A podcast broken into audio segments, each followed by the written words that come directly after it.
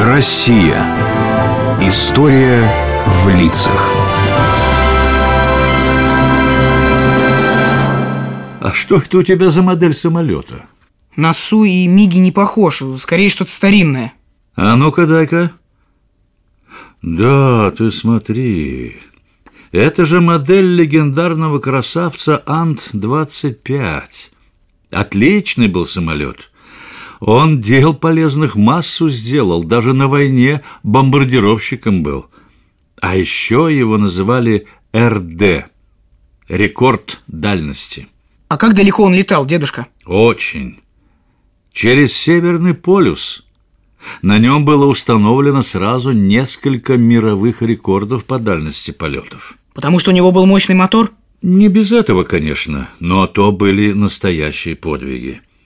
Ведь тогда, в 30-е годы 20 -го века, не было ни обогрева в кабинах, ни комфортных мягких кресел. Летчики не просто испытывали самолет, но и характер самого человека. Каково ему в таком далеком и сложном путешествии? Неудивительно, что на передовой стояли самые мужественные, самые стойкие. Например, два мировых рекорда по дальности – Через мороз, жуткий ветер и даже целый полюс по десятку часов за штурвалом на счету легендарного русского летчика Валерия Чкалова. Расскажи о нем, дедушка. Обязательно. Слушай. Валерий Павлович Чкалов родился в начале того космического 20 века 2 февраля 1904 года. Появился на свет он в Нижегородской губернии, в селе Василево, в семье котельщика. Детство его было такое же, как у многих миллионов его сверстников того времени. Добротная местная начальная школа, забавы на русских просторах, мальчишеские игры. Но Чкалов выделялся своей сообразительностью, твердостью и смелостью. Быстро научился плавать и нырять. Его не страшило, а наоборот восхищала могучая река Волга. Помогите! Помогите! Малец приезжий тонет! Э, бегу, бегу! И я бегу. Стойте! Стойте! Вон за ним наш парень прыгнул! Тащит его на берег! Ай, ваш, не ваш, а помочь надо! Да это Валерка Чкалов! Все, считай, спасли приезжего! Гляди ты, точно Валерка. Ну, этот что надо. Уже вытащил. Ай, молодец. Ну, пойдем пособим, а то, небось, приезжий напугался. Так Валерий спас тонущего. А еще он быстро освоил лыжи и не боялся скатываться на санках с высоких гор. Но не забавами одними. Валерий выделялся на фоне других и в учебе по математике. Но вот пришло время взрослеть, и отец отправил двенадцатилетнего Валерия в Череповецкое техническое училище.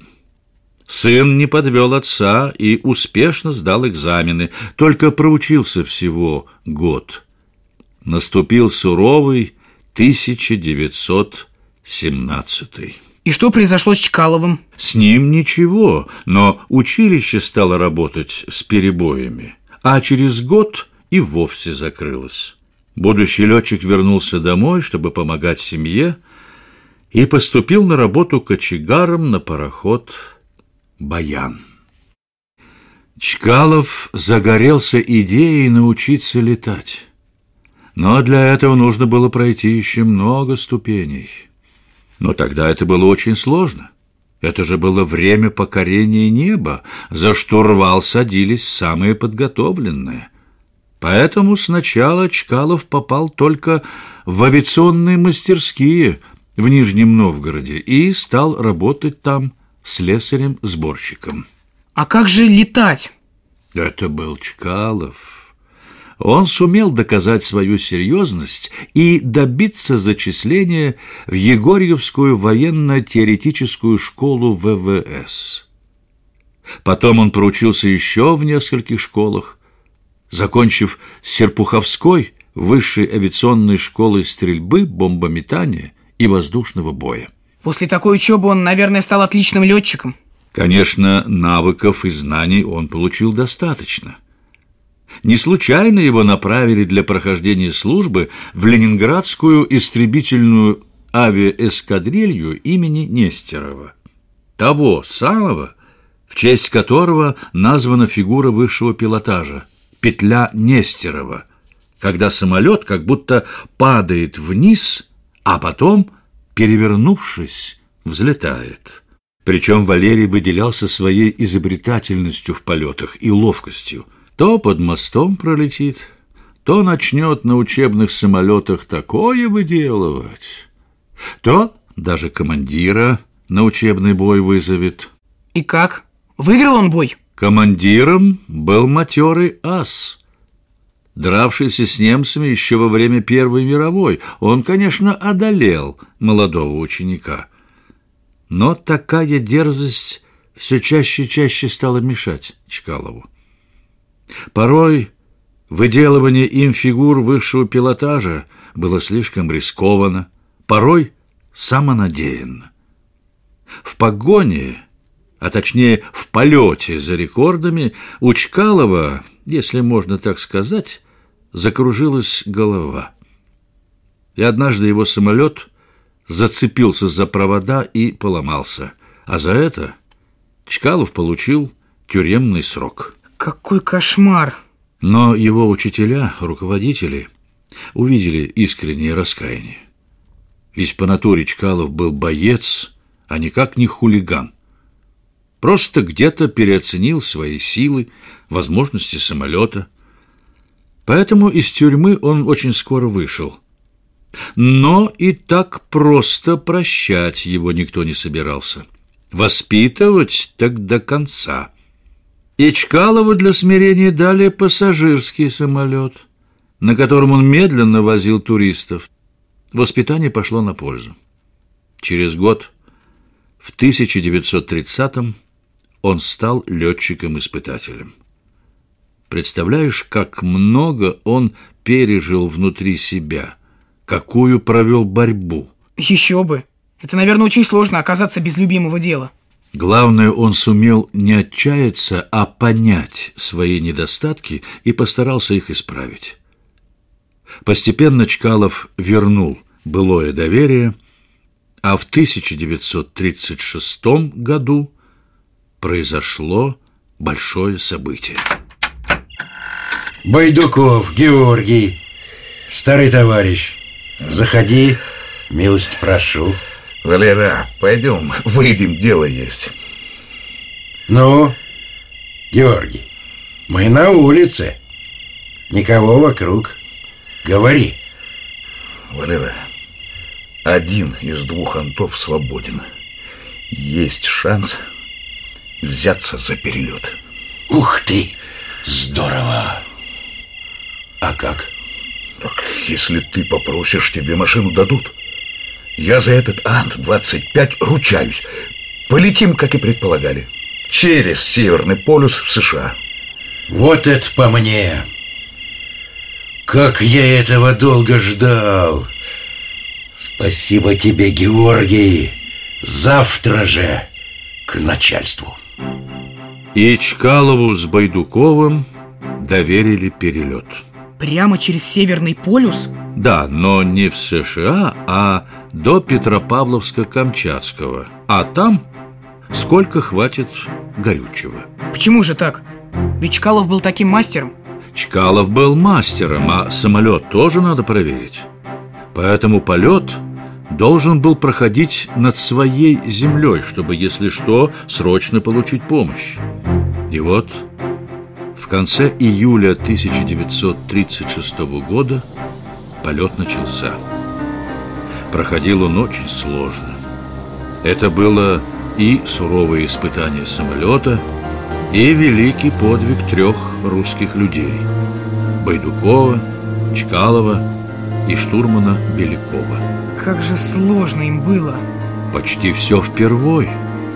Был и полет в 30 метрах над водой, и против шквального ветра, и в дождь, но летчики справились. И преодолев за 56 часов почти 9400 километров, сели на острове Уд. Это была победа. А новый полет через полюс? В Америку они все-таки полетели? Прошел почти год. И в июне 1937-го отлично подготовленный Ант-25 вновь заработал винтом, и экипаж Чкалов, Байдуков, Беляков отправился в новый рекордный полет. Снова холод, ветер навстречу, то жидкость попадет на лобовое стекло, приходится Байдукову высовывать руку и финкой счищать лед, то еще серьезнее проблема. Ребята, тревога. Что там? Поплавок упал, охлаждающей жидкости нет. Мотор сейчас сожжем. Где запасной баллон? Вода замерзла. Так и есть питьевая. Давай питьевую, потерпим. Тут тоже лед. Но на дне есть чуть-чуть. Лей, Мало. лей из термоса чай. Так другой питьевой воды у нас больше нет. Ничего, потерпим. Есть. Всплыл поплавок.